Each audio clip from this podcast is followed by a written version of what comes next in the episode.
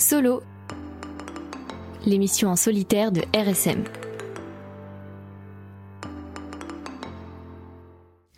Bonjour à toutes et à tous, aujourd'hui je vais vous parler d'une série que je me refais en ce moment, Grey's Anatomy.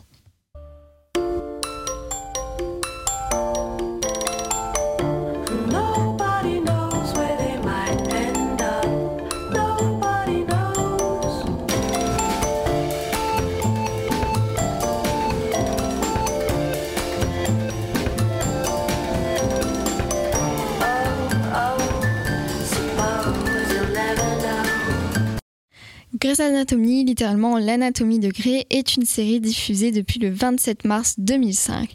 On y suit Meredith Grey, Grey comme le titre de la série, qui fait son entrée en tant qu'interne dans le Seattle Grace, l'hôpital autour duquel toute la série se concentre.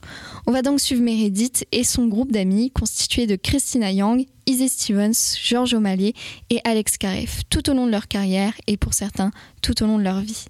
Chaque personnage a une histoire et un caractère bien à lui que l'on découvrira au fur et à mesure des épisodes qui lui seront consacrés. La série retrace tout leur quotidien entre leur vie à l'hôpital et leur vie personnelle.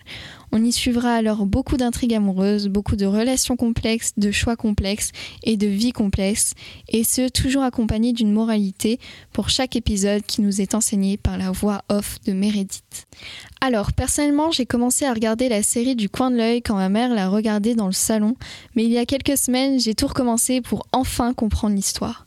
C'est une série qui est très longue, elle compte aujourd'hui 18 saisons d'une vingtaine d'épisodes, mais bon, entre nous, au bout d'un moment, l'histoire ne tient plus puisque trop de personnages importants partent pour laisser place à une toute nouvelle série qui n'a plus rien à voir avec celle de base. Pourtant, c'est sa durée dans le temps qui m'a intéressée. En fait, je m'accroche difficilement aux séries, mais celle-là m'intéressait déjà de base, et en plus, elle était longue, alors pas besoin de retrouver une nouvelle série la semaine d'après. C'est une série qui, honnêtement, tourne pas mal autour du sexe, surtout dans les premières saisons, mais pour autant, ça ne gâche pas les histoires à côté. Le côté médical est très intéressant, c'est d'ailleurs en grande partie pour ça que j'accroche. Mais bon, si vous y connaissez, ne vous attardez pas trop sur ce côté, ça risque de pas être très fidèle à la réalité. La série date de 2005, elle n'est donc pas toute jeune et pourtant il y a une réelle diversité dans les personnages qui est vraiment notable.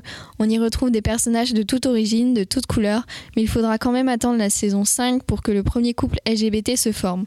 La question du racisme est d'ailleurs le sujet de 2-3 épisodes, mais il n'y a pas que ce sujet. Dans les premières saisons surtout, pas mal de sujets de société sont mis en avant, comme le féminisme, l'homophobie ou encore le racisme, comme je l'ai dit. Ces sujets ne sont jamais romantisés, ils sont donc fidèles à la réalité et des personnages de tout type y sont confrontés et y font face à leur manière. Je pense que c'est un, un très bon moyen de marquer les consommateurs de la série, puisqu'on suit les personnages dans leur quotidien, on suit des femmes et des hommes forts qui ne se feraient jamais marcher sur les pieds, mais qui malgré eux sont tout de même bloqués face aux problèmes sociétaux. Grey's Anatomy donne un bon exemple de conduite dans le sens où aucune femme dans la série ne se laisse faire, même les plus timides. Quant aux personnes de couleur, ils ne se soumettent jamais et gardent la tête haute.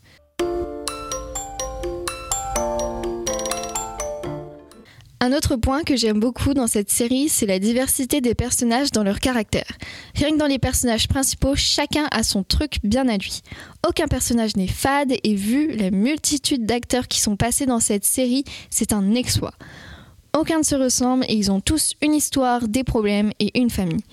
Il y a tellement de types de personnages que nous pouvons tous en trouver un qui nous ressemble ou qui nous inspire. Toute la série est pleine de rebondissements qui ne nous ennuieront jamais. Il y aura toujours un événement ou un personnage inattendu et sinon un épisode spécial qui sera filmé différemment ou dans lesquels les, médecins devront partir en intervention. D'ailleurs, ces épisodes nous donnent un vent d'air frais parce qu'il est vrai que nous voyons souvent les mêmes endroits, alors le fait de sortir de l'hôpital nous fait tout bizarre.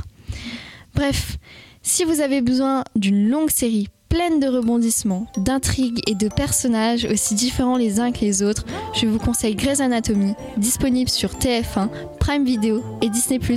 Prenez soin de vous